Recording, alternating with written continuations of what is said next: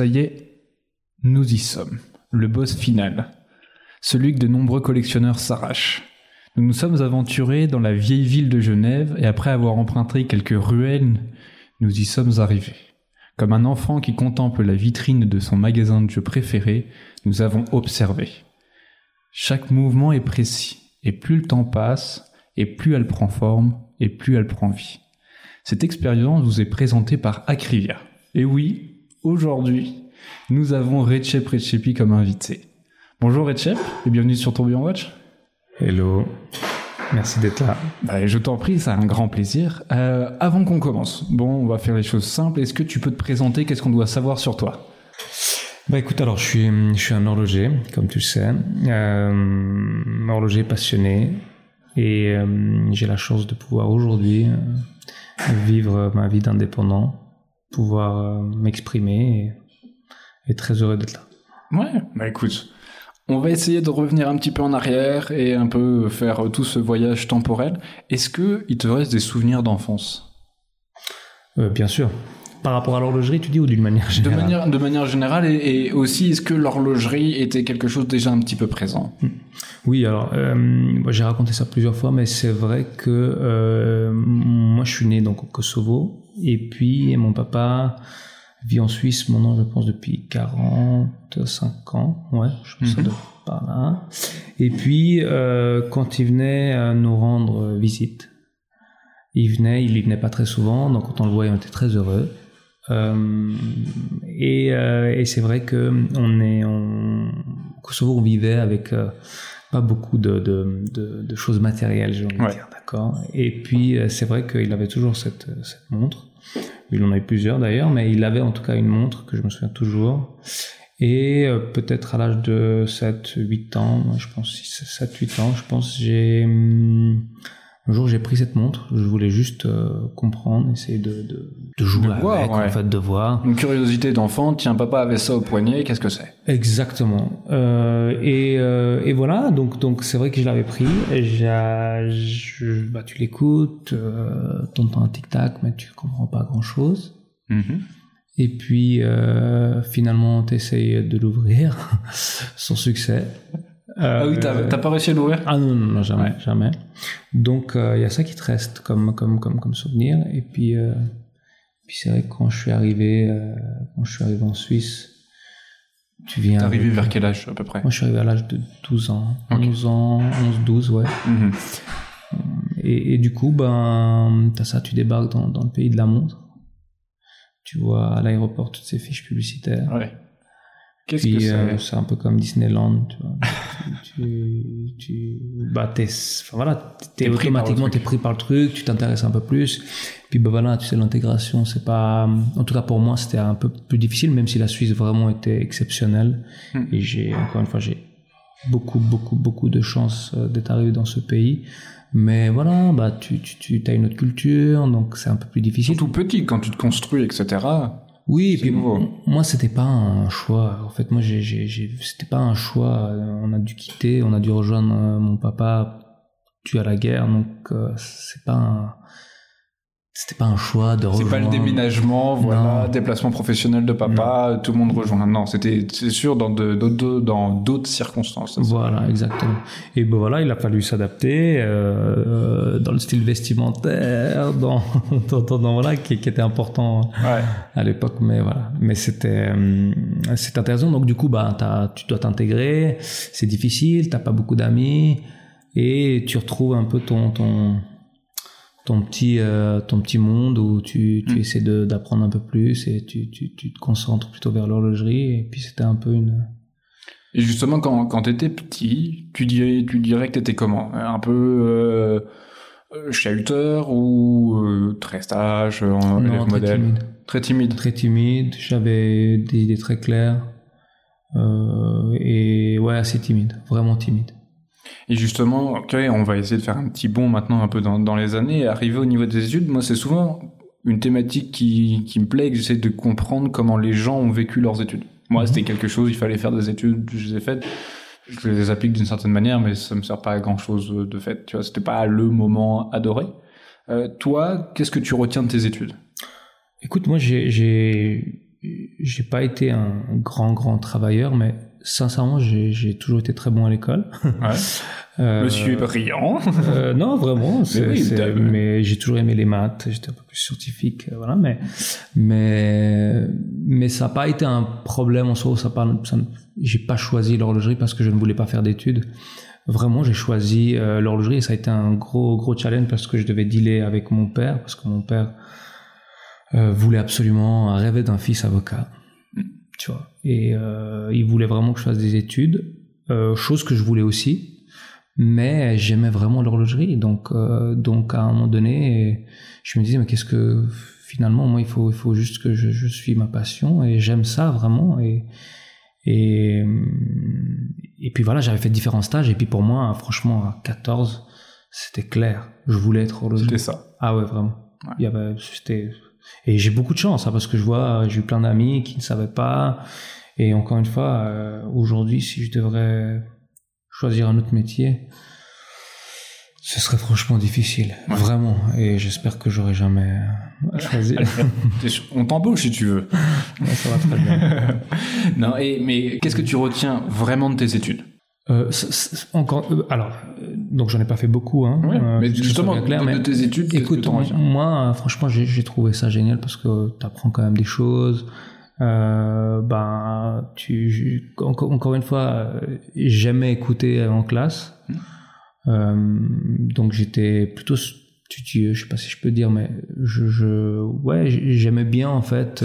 Malgré tout, il y avait quand même une certaine autorité. J'ai bien aimé. Oui, il y avait un cadre. Il y avait un cadre, euh, ben, t'essayes d'avoir des bonnes notes. Euh, ouais, j'ai bien aimé. Il y avait un côté discipline Mhm. que, que j'ai toujours, que j'ai toujours aimé. Donc, euh, je me souviens de ça.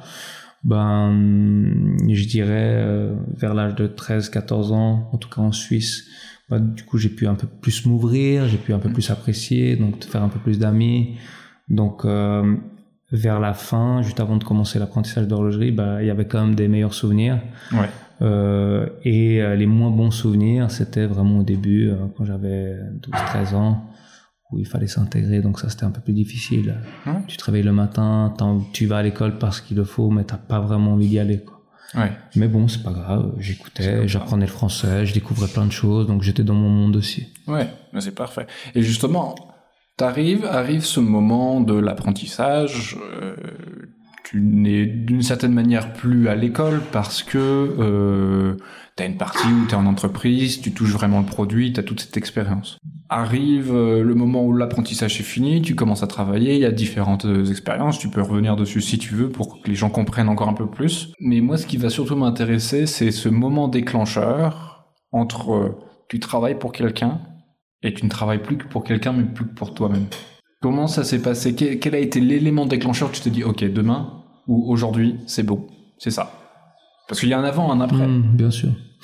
Bah, bah, je pense que déjà, il y a, plein de choses.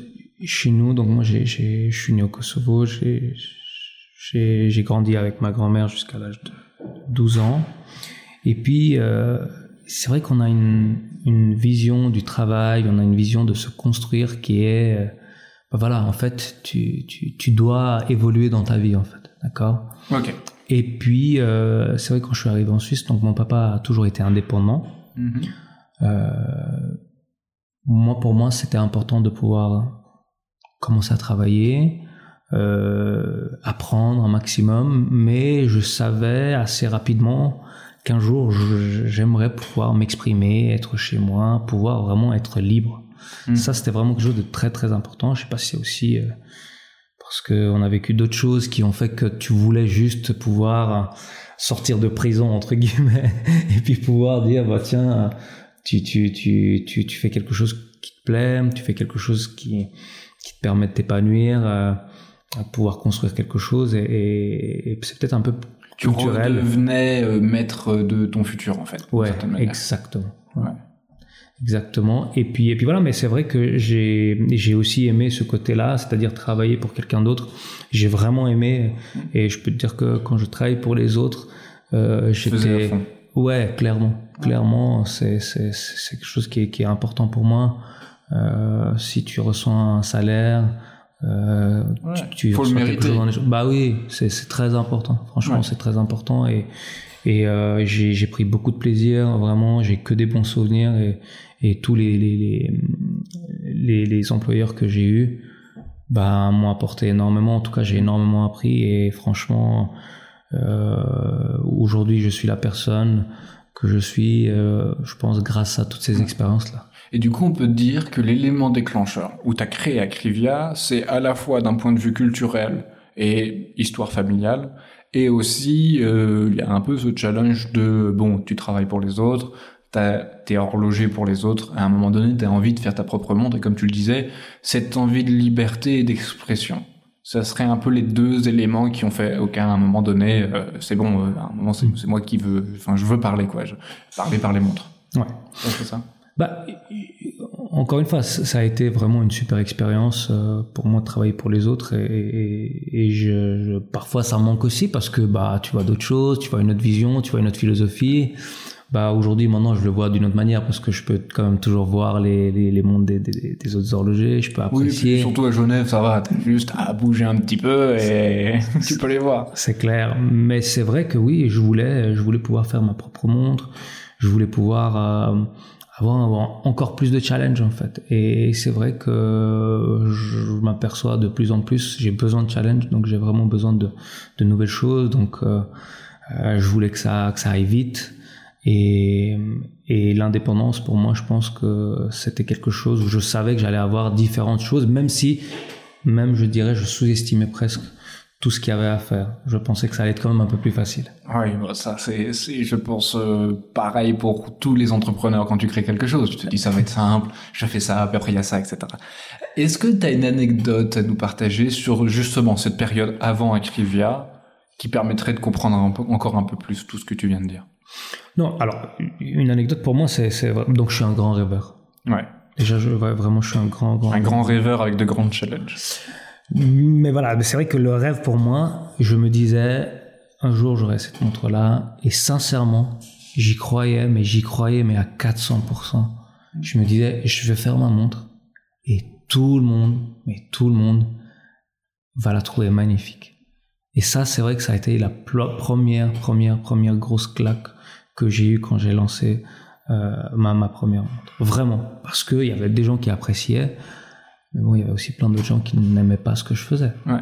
Et ça, ça a été, euh, je dirais, la, la, une des plus grosses claques que j'ai eues quand j'ai commencé. Mais c'est extrêmement bénéfique aussi de, ah de commencer par ça. Ah mais bien sûr, non mais vraiment, encore une fois, je suis ravi de tout ce qui s'est passé parce que tu passes par d'autres chemins et puis et puis du coup ben ça sert à rien de se lamenter sur ce qui s'est passé euh, avançons. Ah non, au contraire, mais j'ai trouvé ça super vraiment et puis ça m'a permis de voir d'autres choses.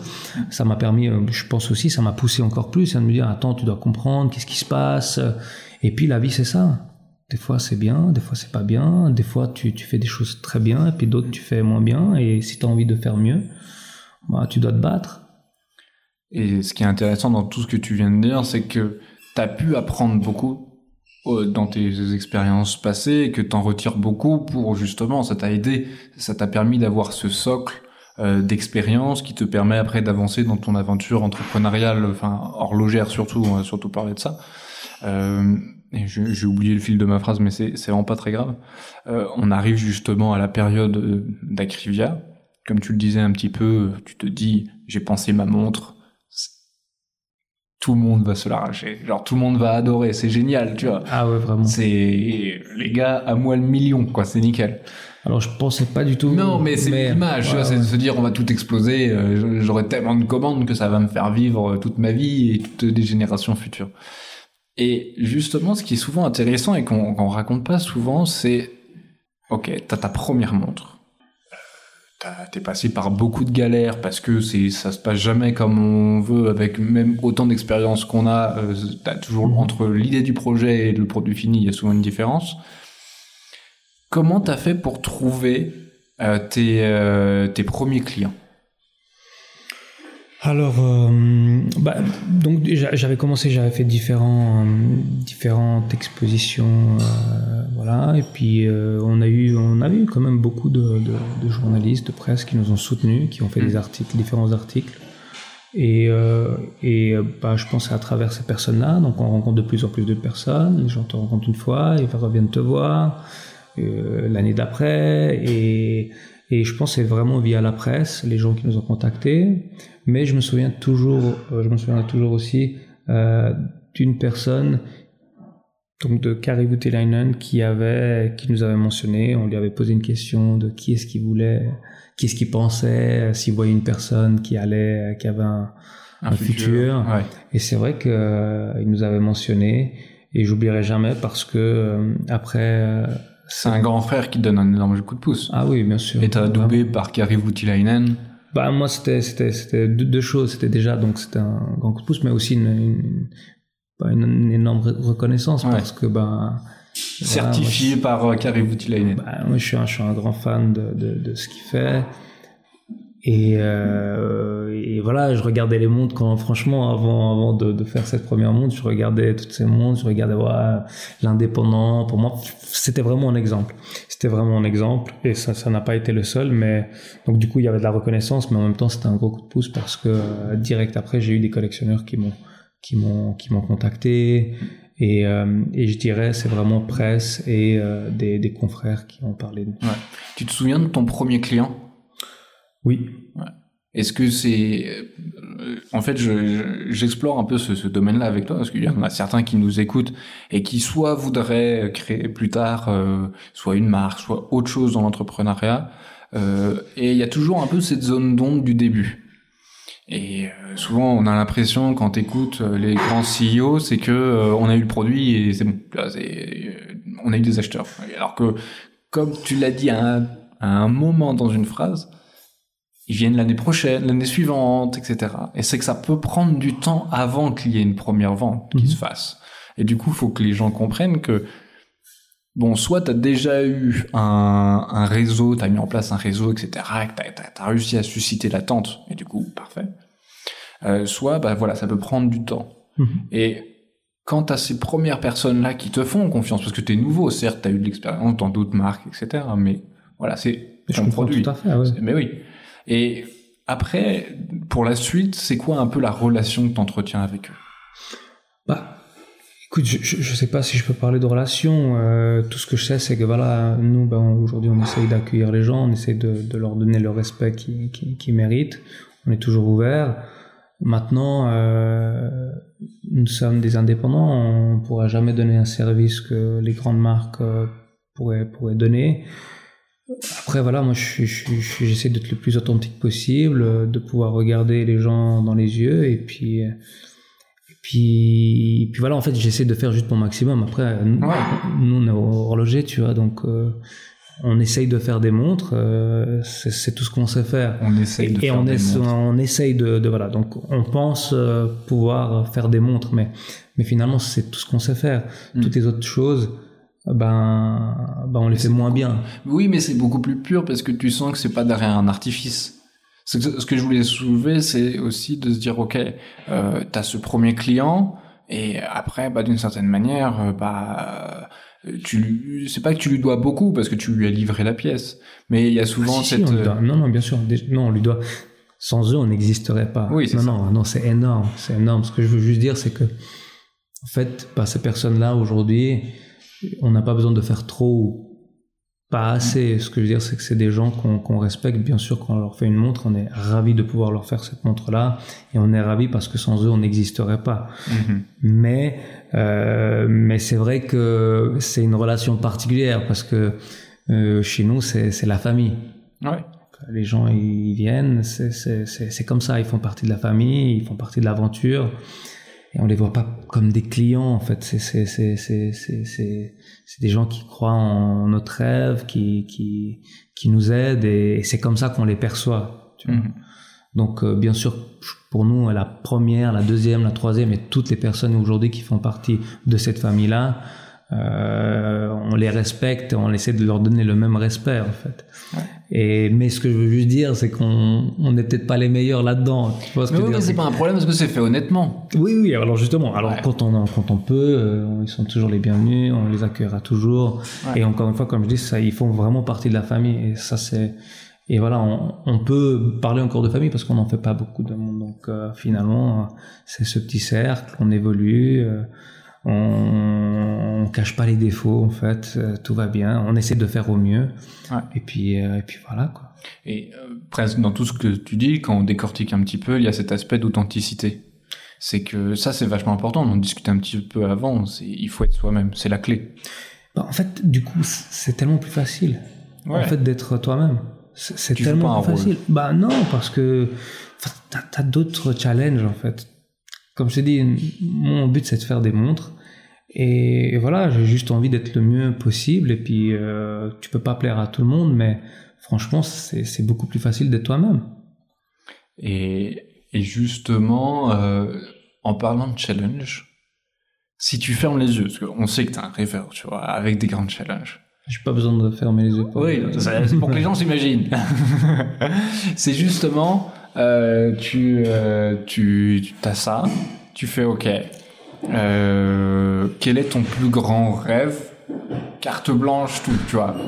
Limitless. Franchement, mon, le plus grand rêve que j'ai, je dirais, c'est, de continuer dans, dans, dans, dans, dans ce que je fais aujourd'hui. Et j'ai, je veux innover.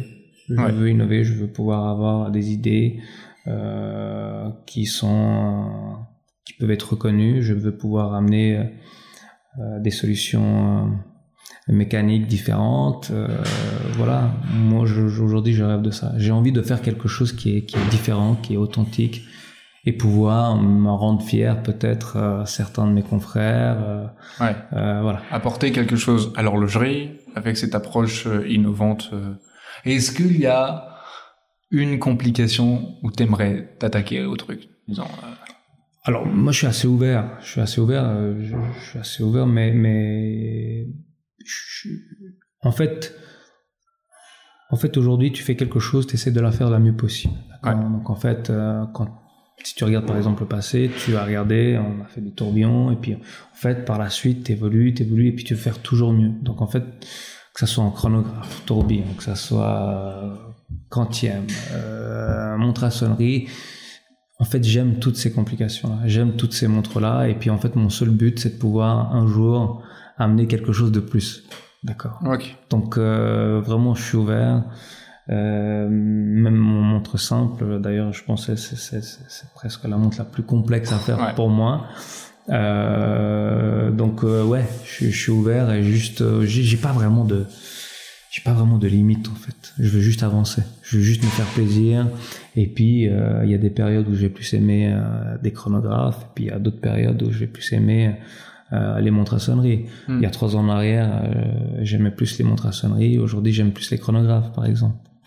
C'est ça qui est intéressant à faire un peu partager aux gens, c'est que cette liberté est la clé. Cette façon de voir les choses, cette, t'as des projets, oui, mais que ces projets, en fait, ne sont pas figés dans le marbre. Tu vas pas te dire, dans cinq ans, ok, c'est prévu, j'ai mon plan, dans cinq ans, je m'attaque à faire une grande sonnerie ou euh, faire une pendule, etc. Non. C'est pas c'est, pas la façon dont tu vois les choses. Alors, si, si. Alors, par contre, je, je- oui, alors, j'ai, comme j'ai dit, je rêve beaucoup. Hmm. Donc, j'ai beaucoup de rêves et ces rêves-là sont déjà en travail. Ok. D'accord. Donc, euh, pour rien te cacher, oui, je, aujourd'hui, j'ai les dix prochaines années, je sais exactement ce qu'il y aura. Eh oui. Voilà. C'est pas mal. Alors oui, c'est pas mal, mais comme je te dis, je suis un grand rêveur. Donc, du coup, j'ai eu tout le temps de pouvoir rêver. Et puis, et puis voilà. Mais oui, je te dis, ouais, les dix prochaines années, aujourd'hui, elles sont posées déjà. C'est top. Oui, j'ai beaucoup de chance. Mais ouais, non, c'est trop bien, c'est trop trop bien. Et, et justement, on va revenir à toi et à Crivia et le fait d'avoir créé sa structure, etc. Parce que, avec toutes ces années qui se sont passées, qu'est-ce que tu as appris sur toi? Qu'est-ce que j'ai appris sur moi? Énormément de choses. Énormément de choses. Bah, en fait, tu, plus tu te connais, plus euh, tu sais exactement euh, quel vis il faut serrer. euh, donc, en fait, euh, tu deviens un peu plus discipliné, je pense. Et puis, euh, tu te connais un peu plus. bah, je sais que dans Est-ce mon... qu'il y a un truc où tu t'es dit, ok, là vraiment, c'est, enfin, quand je regarde en arrière, il y a eu une réelle évolution? Bah, je pense qu'on a évolué dans énormément de choses. Dans énormément de choses. Après, je, je, je, je préfère pas répondre à cette question-là, Ouais. mais moi, je vois que des défauts, tu sais. Oui, mais c'est normal. Voilà, mais aujourd'hui, tout ce que je vois, c'est que tous les points qu'on doit encore améliorer. Et c'est très difficile, euh, même pour moi encore une fois, parce que bah voilà, des fois je devrais aussi voir les bons côtés, mais euh, non, écoute, aujourd'hui je, je, je vois juste tous les points que je dois améliorer. C'est cette vision, c'est que elle n'est pas que unique à toi, euh, elle est souvent présente dans beaucoup d'entrepreneurs ou de personnes qui créent des, des entreprises. C'est que, étant donné que ce que tu as créé, marque ou pas marque, c'est ton bébé et que il est intimement lié à ta personne et que du coup beaucoup de choses dépendent de ta personne. Si tu te lèves pas le matin, euh, à une époque, si tu te levais pas, il y avait rien qui se passait. Il y avait pas quelqu'un qui allait dire bon allez, euh, Recep, allez hop, on va au boulot. non, c'est et éventuellement ton réveil qui était sur snooze, mais pas plus quoi. Et ça dépend beaucoup de, de soi et que du coup il faut euh, faire un travail sur soi à faire et à, et à se connaître. Et c'est ça un peu la clé. Disons que t'es un, un peu le grand frère euh, pour euh, des futurs euh, horlogers ou des, des, des horlogers qui veulent créer leur marque, de se dire ok, il y aura ce challenge permanent qu'on doit avoir en tête et qui dépend énormément de notre personnalité. Et connaître ses défauts est une clé. Oui, alors moi je, je, je pense que ce que j'ai pu apprendre en tout cas ces dernières années, c'est que le talent ne suffit pas. Ouais, Vraiment. le travail. Je pense que voilà, il faut être discipliné. Il faut euh, voilà, il faut avoir des idées. Talentueux, c'est très très bien, mais encore une fois, c'est il faut beaucoup plus que ça. Parce que ben voilà, comme tu dis tout à l'heure, il faut se réveiller le matin et puis euh, Pas toujours facile. il faut, aller Enfin, pour moi. Non, alors pour moi ça va. Euh, Franchement, encore une fois, j'ai une chance incroyable parce que, comme je te dis, c'est une passion. Donc Ouais. euh, aujourd'hui, il n'y a pas un jour où je me dis ah tiens, ça va être difficile ou oh, c'est chiant, euh, je vais aller à mon travail. Non, aujourd'hui c'est déjà je, je vois, je dis jamais, je crois que je vais aller à mon travail. Je, je dis toujours je vais aller à l'atelier. Donc euh, déjà c'est un, C'est un- une autre façon de voir les choses. c'est, c'est voilà. Mais, mais encore une fois, je pense que, je pense que ce que j'apprends, c'est que, bah voilà, il faut être discipliné, Mm. il faut s'écouter, vraiment. Il faut s'écouter, je crois. Et c'est ce que je fais. Alors, je dis pas qu'il ne faut pas écouter les autres, hein. c'est, Ouais, très non, important. non, Mais il faut écouter, il faut être ouvert, mais il faut pouvoir aussi l'interpréter à notre manière, selon nos sentiments. Donc, euh, selon nos ressentis. Donc, euh, donc voilà. Et comment tu t'arrives à concilier Bon, t'as commencé, t'étais tout seul. Mhm. Euh, après, ça grandit, ça grandit, ça grandit. Comment t'as réussi à concilier ton travail et la vie de famille? C'est souvent compliqué quand t- tu peux être présent à un endroit et t'as ton cerveau qui, tu vois, qui, qui travaille en fond. Et Mhm. comment est-ce que t'as réussi ou pas, peut-être pas encore, à avoir ce moment de là je bosse pas. Enfin, de fait, je suis plus à l'atelier. Mhm. Non, mais en fait, je pense que je pense que bah euh, le travail est, est- encore une fois, je pense pas qu'il faut penser famille quand tu veux vraiment te te, te dédier en fait à, à ton à ton à ton ton rêve, euh, Mhm. à tes idées. Mais mais par contre, euh, je pense que plus tu avances, euh, plus tu fais des choses, plus tu as d'expérience, plus euh, tu t'aperçois que tu as besoin aussi de ça. C'est-à-dire qu'aujourd'hui, être créatif, c'est aussi pouvoir prendre un moment où tu es un peu en dehors de ça. Euh, c'est important de pouvoir se reposer. Et voilà, tu peux pas toujours continuer à bosser à 400%. Mhm. Maintenant, parfois tu es fatigué, il faut savoir le prendre, mais je pense que les premières années, en tout cas, personnellement, je, je n'ai pas pensé à une vie de famille, pas Ouais. du tout. Euh, ma famille, c'était euh, mes outils euh, horlogers, mon établi, et c'est tout. Donc voilà, Euh, bon, j'ai eu de la chance parce que ma famille, voilà, mon frère était très souvent là. Donc du coup, on pouvait partager énormément, donc on pouvait se voir au travail. Mais c'est vrai que beaucoup, beaucoup, beaucoup de les, toutes, toutes premières années, on va dire les, les sept premières années, étaient Assez solitaire. étaient assez solitaires. Et qu'est-ce que ça fait de travailler avec son frère? Écoute, euh, c'est comme tout. Je pense qu'il y a des challenges. Il faut savoir. euh, bah, en fait, tu vis. euh, C'est lui qui est venu te voir en disant je peux venir rebosser ou ça s'est fait comme ça? Bah, écoute, je crois qu'on bon, on est on est très liés. Je veux dire, vraiment, on est très très liés, très très proches, très très fusionnels. Vous avez combien d'âge d'écart? On a trois ans de différence. Ok. Et du coup, euh, non, bah y a eu, il y a eu, on a eu des, des, des petites prises de bec, comme on peut dire. C'est normal. C'est normal, mais franchement, ça se passe super bien aujourd'hui. Ouais. Et plus on avance, plus les choses euh, sont claires, euh, précises, et puis et puis voilà. Et puis, tu sais, la chance que j'ai aussi avec la famille, c'est qu'ils peuvent te dire les choses. Ouais. C'est très important. Quelqu'un qui t'aime va toujours te dire la vérité. Il va pas passer par quatre chemins. Et c'est vrai que pour moi, c'est un c'est un point positif. C'est vraiment un plus. Ok, non, c'est vachement important. Mais c'est ça aussi qui est génial, c'est que je sais que ça peut être compliqué de mon point de vue euh, de travailler en famille. Tu vois, j'aime, souvent j'aime bien euh, parce qu'après bon t'as des caractères et tout qui, qui font que ça marche. Euh, mais euh, ouais, travailler avec mon petit frère, ça serait drôle. Euh, et c'est c'est souvent quelque chose qui n'est pas facile à avoir sur le long terme. Non, non. Au début, c'est à ce côté de ah c'est cool, etc. Tu vois, machin et tout. Et, et la clé que tu donnes euh, et qu'il faut que les gens retiennent, c'est que il faut cette transparence. Il faut avoir ce franc parler. Ça peut faire mal. Tu dis ouais la prise de bec. Après, c'est, ton frère, c'est quelqu'un que t'aimes par-dessus tout. Tu veux pas lui faire du mal. Bien sûr. Mais c'est du coup de garder ça en tête parce que souvent on peut se voiler un peu la face et dire non. Bien sûr. machin. C'est ça aussi euh, que, que je voulais profiter de ton expérience pour pointer du doigt parce que c'est pas toujours facile et qu'il faut. euh, Non, faut bien sûr. Mais franchement, aujourd'hui, je vois, je vois que des, je vois que des points positifs d'avoir mon frère euh, avec moi. Vraiment. C'est nickel. Ouais, j'ai, comme, comme je dis, j'ai vraiment beaucoup de chance. Et enfin, tu vois, là, bon, on est dans ton atelier, c'est très sympathique. Euh, tu dirais quoi au Redchep plus jeune qui passerait euh, la porte? Un conseil, tu vois. T'as as deux choses. Tu dois lui dire quelque chose et tu dois lui donner un conseil. Bah, écoute, euh, suis ton, ton instinct, sois toi-même et, et bosse, quoi. Boss Ouais. Top. Est-ce que tu aurais une anecdote à nous partager? Quelque chose tu vois, qui te vient en tête et tu te dis, ah tiens, ça serait intéressant. Soit que les gens sachent quelque chose, soit partager une histoire. Euh, en horlogerie, tu dis, ou? Comme tu veux. Une anecdote. Bah, tu vois, je t'ai écouté beaucoup. Et c'est vrai que j'avais oublié quand même ça. Euh, une anecdote. Je pense j'en ai plein, j'en ai plein d'anecdotes, euh, mais euh, une anecdote, une anecdote. Est-ce que j'ai une anecdote? Une. Tu veux qu'on appelle ton frère? Une anecdote. Qu'est-ce que j'ai? Comment t'as as rencontré Annabelle? Comment j'ai rencontré Annabelle? Ouais. Parce que c'est vachement important, parce que c'est un pilier aussi. Ouais, bien sûr, bien sûr. Comment j'ai rencontré Annabelle? On s'est vu un jour, elle a traversé la rue, et puis, euh, puis je savais que ça allait être, euh, en tout cas celle qui allait partager une grande partie de ma vie, si Ouais. ce n'est peut-être toute ma vie, donc, euh, donc voilà. On l'espère. Non, c'est vrai que c'est ce qui est très intéressant quand on essaie de regarder un peu ton cursus et quand on a pu le discuter. Il y a à la fois beaucoup de rencontres. Mhm. Il faut être soi-même. Il faut être rêveur. Il faut se mettre à travailler Mhm. et s'obliger, c'est de se créer un cadre. Et ouais, la clé, je pense, si on devrait résumer, c'est d'être soi-même.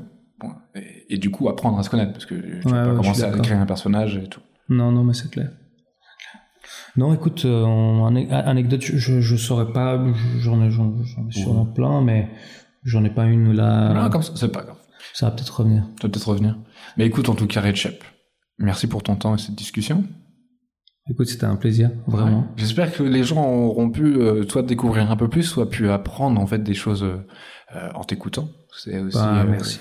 le, le principal. Très chers auditeurs, on espère que ce podcast vous a plu et que qui vous a permis d'en savoir un peu plus sur RedChep et qui vous a permis d'en d'en savoir un peu plus sur l'horlogerie et d'une certaine manière l'entrepreneuriat.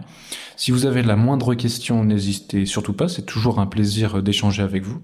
Et enfin, merci à Alix pour le montage du podcast et on vous donne rendez-vous pour de nouvelles aventures.